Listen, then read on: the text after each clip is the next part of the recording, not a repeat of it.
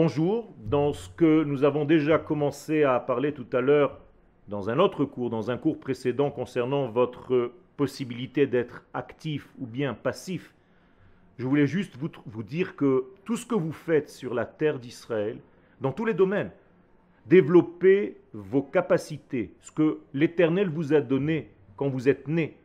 Si vous êtes ingénieur, si vous êtes docteur, si vous êtes dentiste, si vous êtes artisan, si vous êtes n'importe quoi dans n'importe quel domaine, venez donner votre force, votre savoir, votre connaissance à votre peuple ici, en Eretz Israël, et arrêtez de gaspiller vos forces pour des nations étrangères, même si votre savoir est important, et justement parce qu'il est important, venez donner vos forces là où nous vous attendons, là où votre peuple a besoin de vous, dans tous les domaines que ce soit. Bien entendu, y compris le domaine de la Torah. Mais vous savez, en Eretz Israël, ce qu'on appelle le profane n'est pas véritablement profane. Même le profane s'inscrit dans le Kodesh, parce qu'en réalité, c'est une nation tout entière qui vit activement pour dévoiler Dieu sur terre.